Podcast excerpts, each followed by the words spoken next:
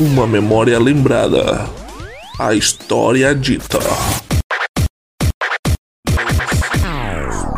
Lances marcantes do esporte amapaense. Bom dia, boa tarde, boa noite. Está no ar Lances Marcantes, um podcast produzido por Brenda Santana, Jéssica Carlene, Mayan Maciel, Ronaldo Batista ou Wendel Moraes. Um programa realizado pelo curso de jornalismo da Universidade Federal do Amapá, através da disciplina de Rádio Jornalismo 2, sob orientação do professor Maurício Correia. O podcast Lances Marcantes tem o objetivo de resgatar a memória e a história do esporte amapaense. No episódio de hoje, vamos conhecer a história do Fazendinha Esporte Clube. A agremiação, fundada na década de 1950 do século passado, deixou uma valiosa contribuição para o esporte amapaense. Vamos conhecer sua história, conquistas importantes, momentos marcantes a partir de agora. O distrito de Fazendinha está localizado na divisa entre os municípios de Macapá e Santana. O Fazendinha Esporte Clube foi fundado em 1952. Os atletas eram funcionários da antiga Divisão de Produção Agropecuária do Território Federal do Amapá. Para ilustrar melhor a história desse glorioso clube, convidamos o ex-atleta Cícero Matias de Oliveira Picanso conhecido como Chiclete, para o episódio de hoje. Chiclete tem 70 anos, cresceu e mora no distrito de Fazendinha até hoje. Sua família é uma das mais tradicionais da localidade. Seu pai foi um dos fundadores do clube. Seus irmãos também foram atletas de lá. O apelido Chiclete veio da infância por causa da forma habilidosa que o mesmo dominava e conduzia a bola em campo. Chiclete atuou em vários clubes do futebol amapaense, como Santana, Esporte Clube Macapá e Oratório, onde encerrou a carreira em 1983. Atualmente, Chiclete é servidor municipal, mas continua servindo o futebol, contribuindo na formação de novos atletas numa escolinha no distrito de Fazendinha. E a condução dessa entrevista foi feita pelo repórter Mayan Maciel. É com você, Mayan. Olá, Chiclete. Primeiramente, eu gostaria de agradecer por você estar concedendo essa entrevista ao nosso grupo e estar compartilhando um pouco mais sobre a história do nosso futebol, né, do futebol amapaense. Você poderia nos explicar quando foi fundado o Fazendinha Esporte Clube e chegaram a enfrentar alguma dificuldade para a fundação da equipe? Você pode relatar um pouco mais como foi o início de tudo? Foi fundado em 1952 através de um diretor da divisão de produção, antiga divisão de produção, doutor Olímpio. Então, é, esse território e o pessoal que trabalhava aqui no PAPM, no Posto Agropecuário de Macapá, fizeram o campo de futebol e através do Dr. Olímpio fundaram Fazendinha, que participou vários anos da segunda divisão, até passar para o grupo de acesso, até passar para a primeira divisão, onde venceu o trem, venceu o Amapá Clube, depois Fazendinha caiu e ficou na segunda divisão, onde foi várias vezes campeão né, até o Fazendinha ser extinto. Já em 90, em 90 nós reativamos o Fazendinha e o Fazendinha chegou a ser tricampeão no campeonato da segunda divisão. Daí de novo como diz o pessoal, faliu de novo. Diante de todas as histórias e momentos marcantes que o Fazendinha Esporte Clube teve, algumas pessoas elas foram essenciais para esse momento. Quem seria uma dessas pessoas que teve o protagonismo na história do clube? Nós tivemos uma pessoa muito abnegada no esporte, né? Que era o seu Caetano Tomás.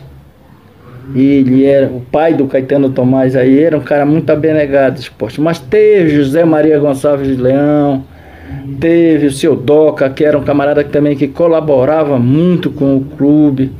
teve papai, do pouco que ele ganhava, ele ajudava no clube. E os técnicos jogadores, nós revelamos bons jogadores. Aliás, eles já vieram para cá como jogador de ponta, né? Tivemos o seu Orlando, que era chamado de Paparroz. Tivemos o Valdir, irmão do seu Orlando, que era outro meio de campo. O Olivar, chamava de Boró para ele. Tinha no Fazendinha um cara chamado Charuto, um zagueirão que era guarda territorial. Tem filho aí em Macapá também que vieram, esses caras vieram de Belém para trabalhar no território aqui. Aí encaixaram na divisão de produção e, e vieram parar no Fazendinha Esporte Clube. Uhum. Aí nós conseguimos, jogador da base aérea de Amapá que vinha para cá, encaixou Birajara, é, Ubiraci, essas pessoas que vieram de, do Amapá para cá encaixavam no Fazendinha. A gente tinha um clube, um clube em altura. E fora o pessoal que vinha ali do bairro do trem, que gostava do Fazendinha, o nosso clube, o Fazendinha, na segunda divisão era o clube que mais tinha torcida, mais tinha admirador. Porque quando Fazendinha chegar ali naquele Glicério Mar com dois ônibus cheios de pessoas, Fazendinha precisa ganhar do, é, do, Santa Cruz, o Fazendinha precisa ganhar do 7 de setembro, o Fazendinha tem que dar no Tijuca para chegar, para disputar com o Municipal. Era assim, esses eram os clubes que disputavam o campeonato da segunda divisão. Essa hora o Fazendinha se unia. E quais são os momentos marcantes que você tem do Fazendinha Esporte Clube? Você poderia nos relatar? Olha, o Fazendinha, na época do Fazendinha que era comandado pelo seu Raimundo Ferreira, que era, foi um dos primeiros presidentes do Fazendinha, depois do Dr. Olímpio. Fazendinha era papão de título. Segunda divisão, era o Fazendinha que ganhava todos os títulos. Toda a competição do Fazendinha que ia disputar o campeonato da segunda divisão, o Fazendinha vencia, era vencedor.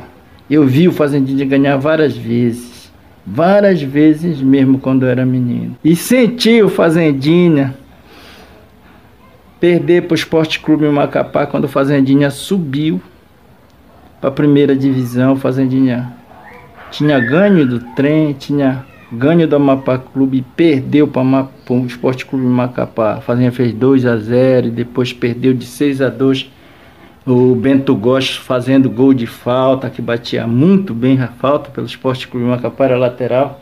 Segundo tempo o Bento entrou e acabou com nós, né? Nessa época eu estava já no banco do Fazendinha, mas não tinha perna ainda para jogar, né? Esse é aquele momento bom do Fazendinha. E veio o tricampeonato amador. Eu me lembro dessa época que a gente fazia o seguinte, para levar o time para disputar esse campeonato lá. Aí a gente fazia coleta lá em casa entre a família, vale transporte. A gente fazia coleta. Minha irmã trabalhava no colégio, até hoje trabalha no colégio, né? E pegar aqueles vale transporte. Aí a gente fazia aquela, aquelas coletas para levar os jogadores. O ônibus parar na frente de casa, levar os jogadores. E eu já estava trabalhando como massagista. Eu já era massagista do Fazendinha. E no Fazendinha me deu esse tricampeonato. E foi um momento bom. Era muita festa. O nosso clube era um clube organizado socialmente, né? Tinha a sede, né? Que hoje em dia não tem mais. Era o clube que fazia os nossos bailes, Rainha das Flores, bailes muito bem organizados. Chegamos até a trazer cantor de fora para animar os nossos bailes aqui na vila. Percebemos que ainda existe pouca valorização dos jogadores locais e os que ainda conseguem se destacar saem do futebol amador. Você acha que ainda falta mais atenção para o futebol amador atualmente? Na sua época, essa atenção era maior? Não, antigamente a categoria era a categoria juvenil. Uhum. Né? O termo usado era o juvenil. É. Quem, era, quem fazia parte da juvenil de um clube, do Esporte Clube Macapá, do Guarani, do São José, do Santana, Ipiranga, estava bem na foto do trem. Trem cansou de ganhar título aí, né? Uhum. É, juvenil. E nessa época era rápido promover o jogador, saía do juvenil para o principal. Tanto é que o trem né, fez um time massa através da juvenil, que ele tinha juvenil. Uhum. E todos os caras foram promovidos para o time titular e o trem saiu disputando o Copom da Amazônia aí várias vezes. Né? Eu fico triste porque ninguém dá aquele apoio necessário para a turma da base. Eu, eu saí do Fazendinha rapidamente para jogar, para bater uma bola lá no Radional, né? Que era um uhum. time suburbano. E alguém me viu e ficou de olho. E eu saí do Fazendinha, ingressei no Esporte Clube Macapá, mas na juvenil. Mas rapidamente eu passei para o quadro de cima. Uhum. E não era fácil naquela época para ser titular no time do Esporte Clube Macapá do São José. Era muita gente disputando espaço, mas graças a Deus eu consegui meu espaço. Fiz boas amizades, amizade que até hoje prevalece, né? E cheguei a disputar pelo Macapá várias, vários títulos. A única tristeza é que não deu para me ir para participar do primeiro Copão da Amazônia, porque estava com tornozelo inchada, né? Houve uma torção no meu tornozelo. E aí não deu para mim participar do primeiro Copão da Amazônia. Quando os homens vieram de lá, vieram campeão, para minha alegria, né, para nós do Amapá, Esporte Clube Macapá, do clube que meu pai torcia, do clube que eu tenho paixão pelo Esporte Clube Macapá, foi campeão da Amazônia, do Copão da Amazônia. Eu gostaria de saber quais são as principais diferenças que você tem notado do futebol praticado da sua época para o apresentado atualmente. A diferença é, é muito grande, porque o futebol que nós praticávamos no passado, que era futebol amador, não era profissional, mas sim existia uma categoria que era primeira divisão e segunda divisão, era muito melhor, né? Não é saudosismo da minha parte, mas era muito melhor do que o futebol praticado hoje, porque veja só, o nosso campeonato ele, ele era feito com uma 12 equipes, até 15 equipes. Hoje tem um campeonato feito com seis equipes e não revela jogador. Não revela nenhum jogador. Não sei o que, acontece, o que está acontecendo com a direção desses clubes, né? Que em vez de dar apoio para o pessoal da base, para juvenil, traz esses jogadores já rodados lá de fora que chegam aqui no final de carreira, vem só para ganhar o, aquele pacote que é campeonato de três meses, vai embora. E não dá nem gosto a pessoa ir no estádio para ver esses caras jogando. Porque se eles fossem bons, eles ficavam lá no estado deles, né? Mas aí, aqui eu não sei o que é que acontece, que todo tem que ter a ajuda do governo, o governo ajuda e os caras não conseguem fazer um clube bom para representar o nosso estado. E o que você acredita que tenha contribuído para a decadência do Fazendinha Esporte Clube, uma equipe com tanta tradição que ganhou campeonatos importantes como dois títulos amapaenses de futebol amador de 1994 e 1995? Olha, o Fazendinha não é diferente do de Independente, de Esporte Clube Macapá, de Amapá Clube. O Fazendinho foi para decadência, caiu numa decadência porque é, os presidentes, porque por lá passaram, deixaram muita, muito débito, muito débito, terminou a gestão, passava para outro e não conseguiu é, amenizar os débitos. E aí criou aquela bola de neve, né? foi crescendo, foi crescendo, foi crescendo. O Fazendinha chegou até ser colocado para leilão, mas houve um intercâmbio entre um presidente e que falou com o governador, o governador abateu, parece que amenizou a conta. Aí o clube voltou a disputar um campeonato aí e depois a presidência sucumbiu, né? Sumiu, desapareceu, não deixou sequer dizer assim uma prestação de conta. O, de, o clube deve tantos mil. Então a nova diretoria que vai assumir, né, não fez edital de convocação para fazer uma eleição, é, eleger uma junta governativa, não fez nada, simplesmente deixou entregue as baratas aí. E a última conversa que eu estou sabendo aí que o Fazendinha foi doado é, para a igreja, né? O prédio do Fazendinha foi doado para a Igreja Católica, para Santa Teresinha. É, o Fazendinha Esporte Clube não, hoje não tem direção, não tem diretoria, né? Não existe uma diretoria. É, tá aí. Foi licenciado, né? Foi licenciado da federação, o espaço, porque todo time que é filiado uma federação que é filiada à Confederação Brasileira de Futebol Fica o registro dele lá. No caso do Fazendinha, até hoje tem. Se o Fazendinha, a gente reativar o Fazendinha, a, o espaço da, tá lá. E Chiclete, quais são as suas esperanças em relação ao futuro do Fazendinha Esporte Clube? Você acha que ele pode restabelecer suas atividades? Você acha que ele pode voltar ao lugar de destaque no futebol amador dentro do estado do Amapá?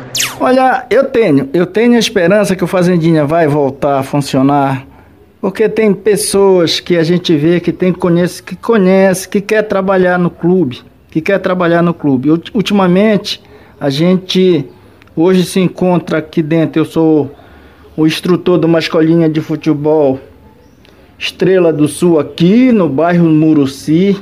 O Davi, ex-lateral do Fazendinha, é instrutor de outra escolinha lá na vila. E tem mais umas duas aqui no bairro, no Vale Verde. Então, se a gente fizer uma junção, fizer uma peneira entre essa, essas escolinhas aqui, em vez da gente estar tá mandando lá para Santana, em vez de estar tá mandando para Ipiranga, em vez de estar tá mandando para outro clube, a gente arruma aqui, basta montar uma comissão que queira trabalhar no Fazendinho e a gente começa a disputar os campeonatos, os campeonatos sub-17, sub-20, até chegar no amador. E essa foi a entrevista que o repórter Maiama Ciel fez com o nosso ilustre craque Chiclete. Até a próxima, meu repórter. Mas antes de se despedir, o nosso craque deixou o recado e nos contou, cheio de felicidade, o lance marcante de sua carreira futebolística. Olha, o lance marcante foi no dia do aniversário do Ipiranga, em 1977. Eu entrei no segundo tempo com 20 minutos, entrei no lugar do ponta direita Olivar, que era do Esporte Clube Macapá e o nariz foi uma bola lançada na área, o nariz meteu a cabeça, afastou, né? Afastou para frente da área, o Torre dominou, Rock Torre dominou e lançou para o Paulo Rodolfo. E o Paulo Rodolfo era um lateral direito muito bom, que apoiava bem. E ameaçou fazer o cruzamento e a zaga do Ipiranga correu tudo para cima do Guara Lacerda. Ele meteu no meio entre o Baba e o Gonzaga. Eu entrei, dei o corte no Gonzaga, o goleiro saiu, coloquei no canto direito dele lá e corri para a torcida, né? É, foi a primeira vez que eu fui entrevistado pelo Heraldo Trindade. Aí eu joguei a água no chope do pessoal do Ipiranga nessa festa. E para homenagear essa personalidade do esporte amapaense, o programa Lances Marcantes resolveu reproduzir esse momento do craque Chiclete no Glicério de Souza Marques. Confira!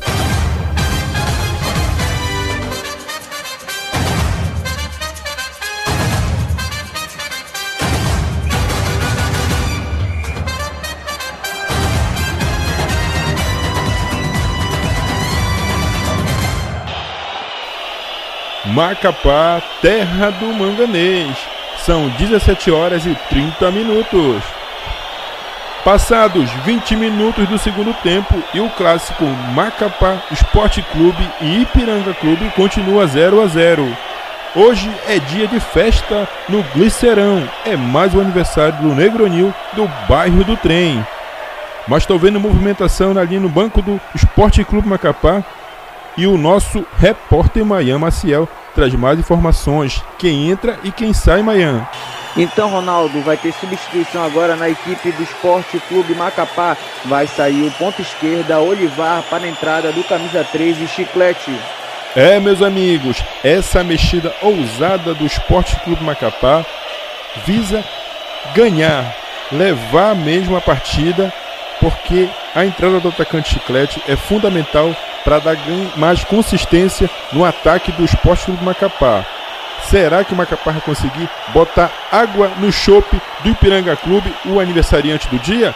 Vamos ver o que resta para esse finalzinho de jogo. Chegamos aos últimos minutos de jogo aqui no Glicerão, no Gigante da Favela. Continua 0 a 0 Esporte Clube Macapá e Ipiranga Clube. Mas tem alguns minutos pela frente e bola metida na área. Nariz afastou, Roque Torres dominou, Paulo Rodolfo ameaçou fazer o cruzamento. A zaga do Ipiranga correu para cima do Guará Lacerda, mas não foi para ele. Chiclete entrou no meio deles, deu um corte no Gonzaga e bateu no campo do goleiro e gol! Gol! É do Esporte Clube Macapá. Chiclete, o craque de Fazendinha, entrou para resolver o jogo e botar água no chope do Ipiranga Esporte Clube. Agora está lá, Macapá 1, Ipiranga 0. E assim chegamos ao final deste grande clássico do futebol amapaense, Esporte Clube Macapá e Ipiranga Clube. Felizmente, para o Macapá foi uma vitória, mas o que resta para o Ipiranga Clube é se contentar com essa derrota no seu aniversário. Mas é coisa do futebol. Ficamos por aqui e até a próxima cobertura de mais um clássico, de mais um jogo do futebol amapaense.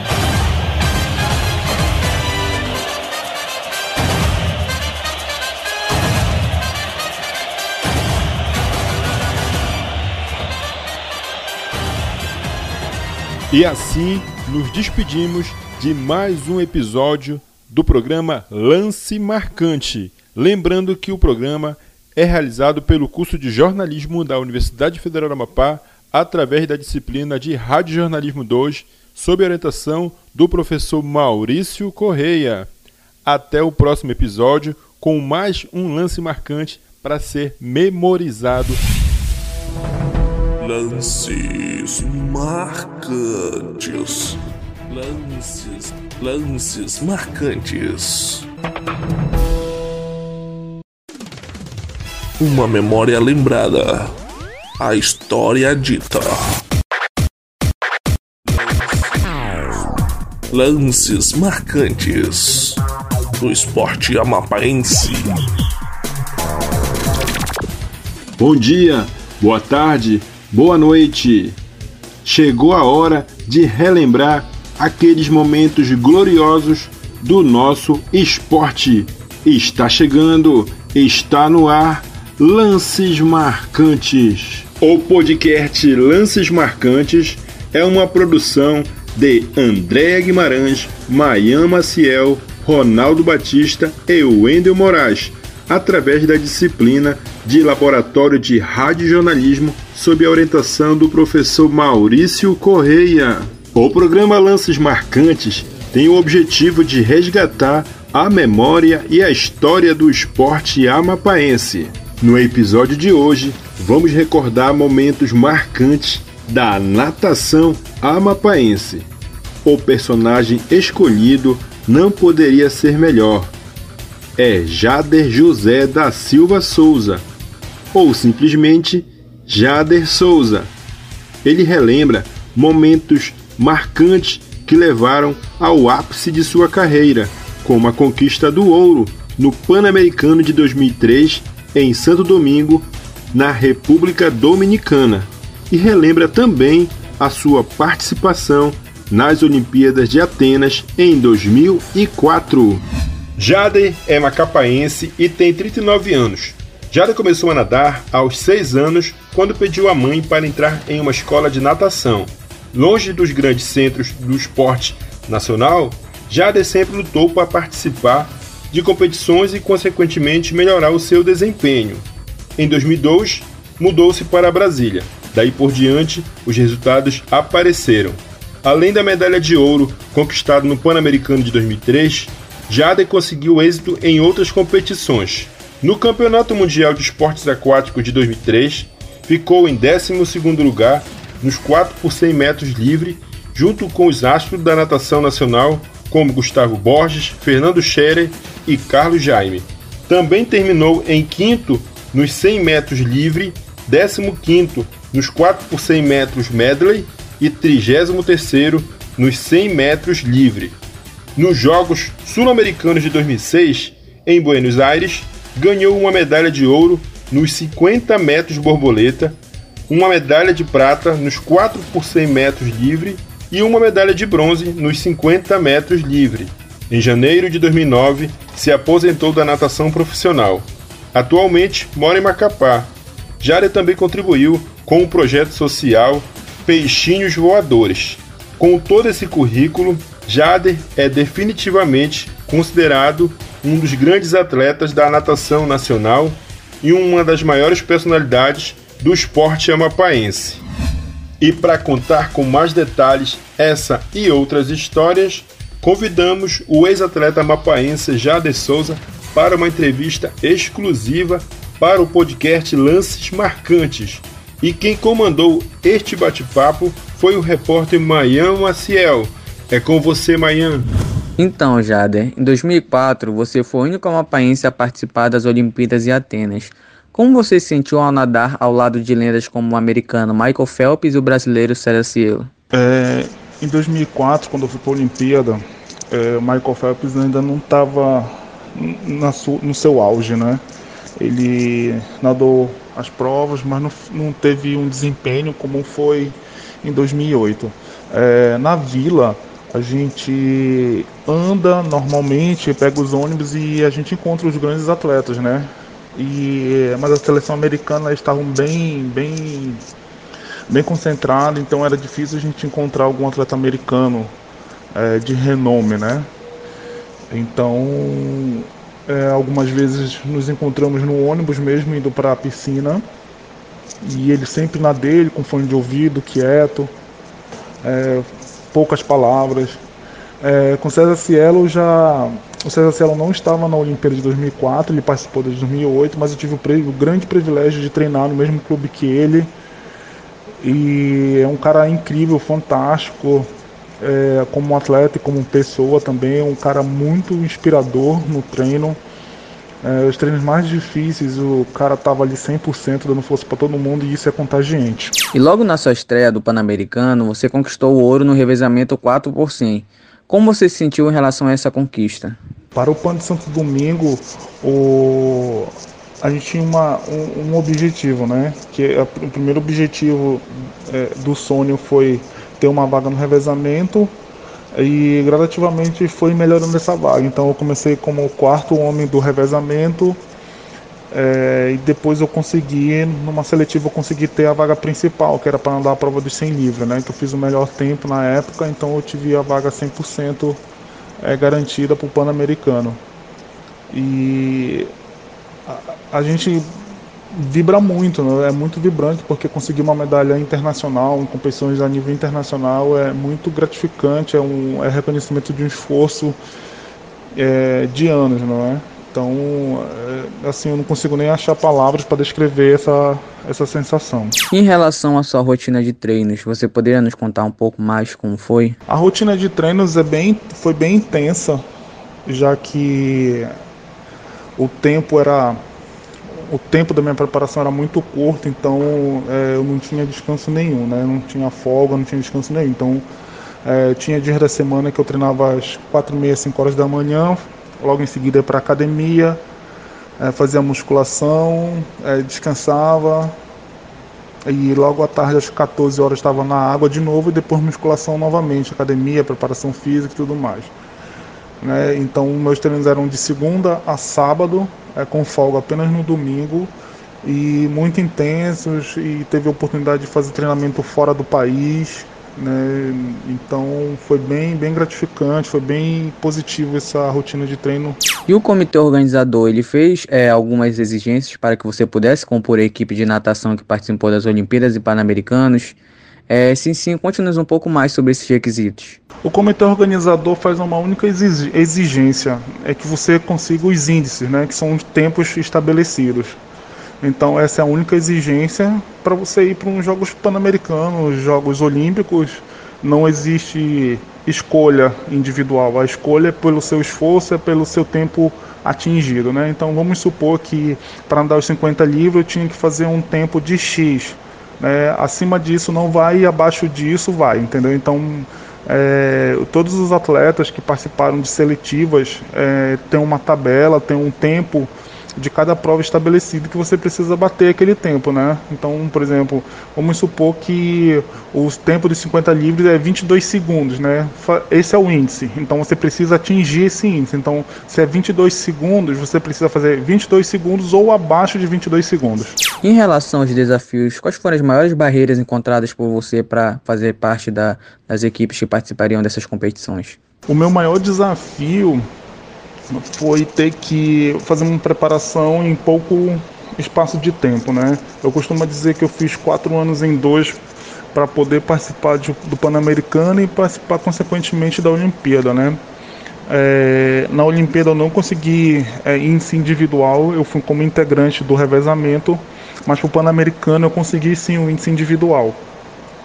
É, então a gente, junto com o técnico da época lá, a gente foi traçando os objetivos gradativamente até conseguir consolidar os resultados e conseguir a vaga para participar dos Jogos Pan-Americanos e Jogos Olímpicos. E o que você acha necessário para a natação alpaense possuir maior visibilidade no cenário competitivo? A natação precisa passar por uma reformulação, ao meu ver. É, a gente a, precisa ser traçado objetivos mais ambiciosos, é, precisam ser ter empenho de todo mundo, não só dos atletas técnicos, mas de todo mundo, né? Quando eu digo todo mundo, são questões de patrocínio. Se você tem um patrocínio, você consegue levar atletas é, para o maior número de competições, competições essas que são competições visíveis, né? Que são vistas é, como o Campeonato Brasileiro, o Campeonato Sul-Americano. É, essas, essas competições são, são portas para a seleção brasileira. Então, se você consegue levar um, dois atletas que dê resultado positivos em campeonatos brasileiros, é, isso abre portas para você. Então, precisa de um bom investimento, precisa de uma organização precisa de um amadurecimento na, na, na forma de treino, como aplicar o treino, fazer é, swing camp, que é você levar alguns atletas para treinar em outros lugares, para conhecer como é que é a rotina de treino fora do estado, entendeu? Então, tudo isso conta. É, eu tive sim dificuldade quando eu saí de Macapá, treinar em outro lugar, é, eu tive que aprender muita coisa já depois de uma certa idade, mas tudo isso é gratificante. Você começa a, a ver que tem um mundo existente fora do estado do Amapá imenso, né? Então é, é necessário o esforço de todo mundo, sabe? O esforço de todo mundo é, é, é pegar, investir, é, olhar com, mais, é, com um olhar mais criterioso, sabe? Com mais celeridade, entendeu? E, e, é dessa forma que alguns é dessa forma que os atletas vão chegar onde querem chegar. Não tem, não tem alternativa.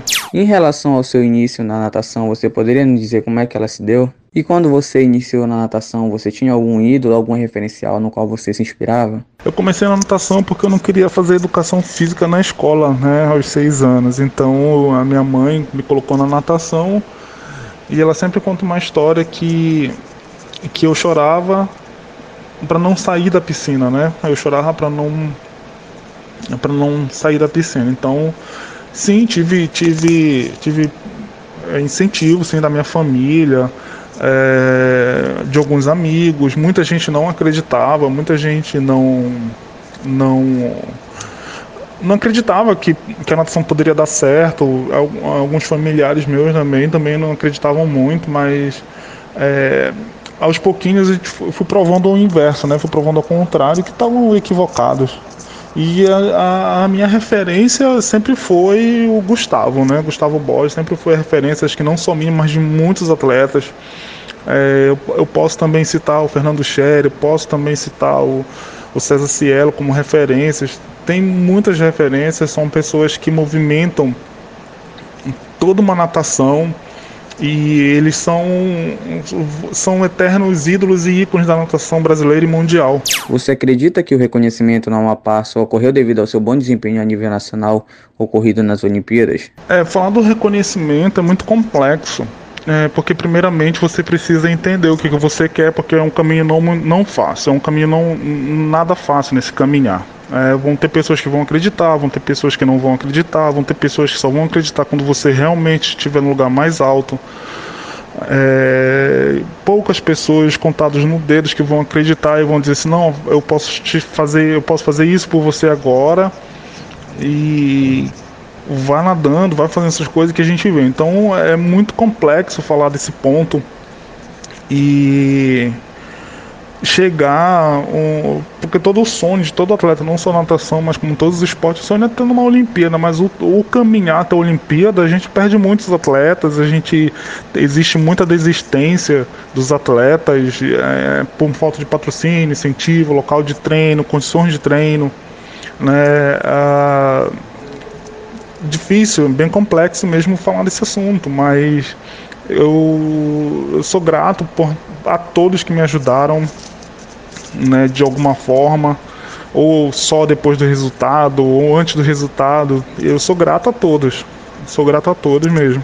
E que dicas e conselhos você daria a quem quer ser um nadador reconhecidamente talentoso como você?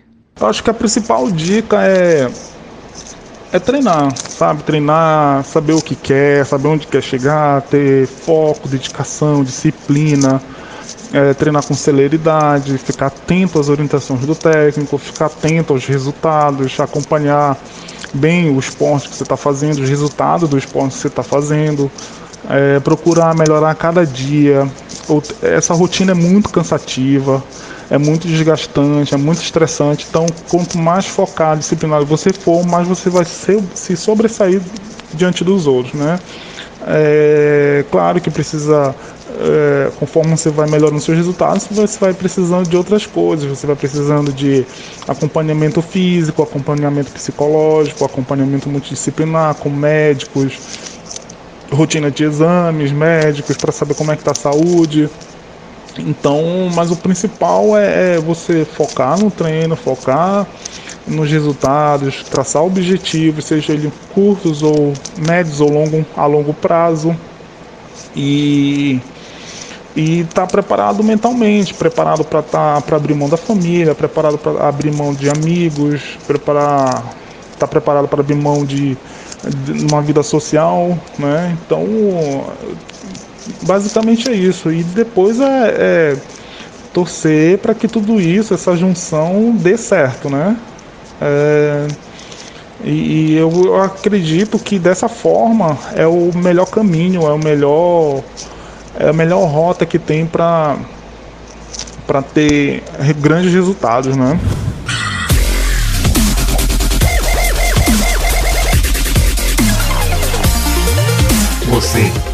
Sabia? Neste episódio, estreamos um novo quadro. Você sabia? É o momento do ouvinte. Aqui, o ouvinte vai poder relatar a lembrança de um momento marcante do nosso esporte. Hoje, os ouvintes Reginaldo Batista e Maurício Correia comentam sobre a repercussão em Macapá da conquista da medalha de ouro por Jade Souza no Pan-Americano de Santo Domingo. Estamos aqui com o seu Reginaldo Batista, ele que tem 47 anos. Então, seu Reginaldo, você sabia que a já tem um atleta de natação nas Olimpíadas e Jogos Pan-Americanos? Inclusive, o senhor sabia que ele já conquistou uma medalha de ouro nos Jogos Pan-Americanos de 2003 pelo revezamento 4 por 100 metros? Sim, eu tenho, eu tenho conhecimento, inclusive eu acompanhei né, a trajetória na, na época do Pan-Americano pelo, pelo, jornal Esporte aí, que inclusive a, a entrevista que, ele, que os repórteres fizeram com a família dele aqui no Amapá. Olha, foi um sentimento de muito, de muito orgulho, né? Em ver um amapaense lá recebendo uma medalha de ouro, né? No, no, no alto, no parte mais alta do pódio, né? E saber que ele voltaria para Amapá representando aí todos os amapaenses brasileiros e seria um, um exemplo né, para os jovens aqui do Amapá. Infelizmente, né, foi uma, foi uma, foi momentânea aquilo ali é, e não teve é, o retorno é, esperado. É aquela que a gente tinha aqui no Amapá. Né? A nossa expectativa é que ele voltasse é, com a medalha e servisse de exemplo e motivasse outros jovens também a procurar, é, a praticar também a natação e seguir o mesmo caminho dele né, no, no mundo aí, né, sendo um grande esportista. Estamos aqui com o professor Maurício Correia, ele que tem 34 anos. Então, professor, você sabia que o Amapá já teve um atleta de natação nas Olimpíadas e Jogos Pan-Americanos? Inclusive, o senhor sabia que ele já conquistou uma medalha de ouro nos Jogos Pan-Americanos de 2003 pelo revezamento 4 por 100 metros? Então, claro que eu lembro dessa conquista do Jader. Foi um acontecimento na cidade. Quando ele ganhou a medalha no Pan-Americano, ele era orgulho de Macapá. Foi um momento muito legal em que o esporte amapaense, a natação amapaense ficou muito valorizada na figura do Jader, né? Então, assim, para quem viveu a cidade naquela época sabe da importância que isso teve, né? Da chama que isso foi, e todo mundo só falava nele. É, e existiam muitas propagandas, e todo mundo tinha participado de alguma forma, todo mundo tinha ensinado o Jader a nadar, ou tinha treinado com ele. Então foi um momento muito especial. Pena que foi um momento passageiro, né? Assim, depois a gente viu que não houve o incentivo devido, né? Mas foi bem legal. Essa história é uma história marcante na cidade. Um lance marcante da cidade. Esse momento mexeu muito com a autoestima da cidade, do Amapaense. Foi muito legal ver um, uma pessoa assim, batalhadora do norte ali no pódio mais alto, né? E a gente ficava assim pensando que a gente também podia. Eu lembro que era uma época que eu estava para fazer o vestibular, né, para fazer o vestibular, e a gente ficava pensando nisso, foi um incentivo até de que a gente também podia, né? De que que, que a superação era possível, né? Apesar de todos os problemas que a gente sabe que tem, que a gente vai, que a gente pode conseguir, né? Então, foi um momento muito especial mesmo. Nesse quadro, a interação é direta entre ouvinte e ex-atleta. Obrigado desde já aos ouvintes Reginaldo Batista e Maurício Correia pela participação. Diz aí, Jader, responde aos nossos ouvintes essas curiosidades. Como é que foi a repercussão em Macapá dessa grande conquista da natação brasileira, da natação amapaense? Olá, olá Reginaldo, olá professor Maurício. Realmente foi um algo muito marcante, não só para o estado do Amapá, mas principalmente para minha vida, né? É, a gente nunca sabe é, quando a gente vai poder sair do estado, é, representar o estado, seja em qualquer segmento for, né? Na educação, no esporte, na ciência. Então isso tem que ser levado para o resto da vida porque isso foi uma sementinha que foi plantada e acredito que é muito nas próximas gerações, eu acredito muito que as coisas sim devem ser relembradas para que a chama jamais se apague. Ela pode estar pequenininha lá, mas ela jamais se apague. É, vamos deixar o, o espírito olímpico também bem aceso para que futuramente venha pessoas e consigam chegar mais alto do que eu já cheguei, que consiga galgar é, grandes, grandes, grandes alturas, grandes metas. Então é isso que o legado, é isso que o que o fica, é isso que o de legado que fica, né? É, essa parte da história da minha vida, parte da história do Amapá, parte de toda a história de todo mundo, de todo o povo amapaense.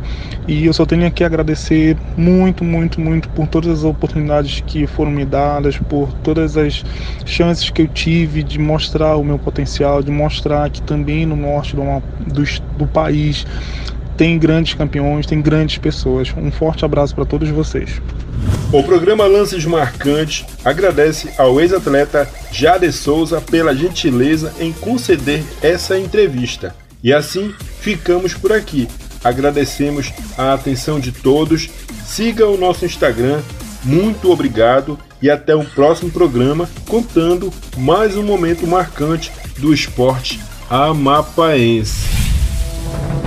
Lances marcantes. Lances, lances marcantes.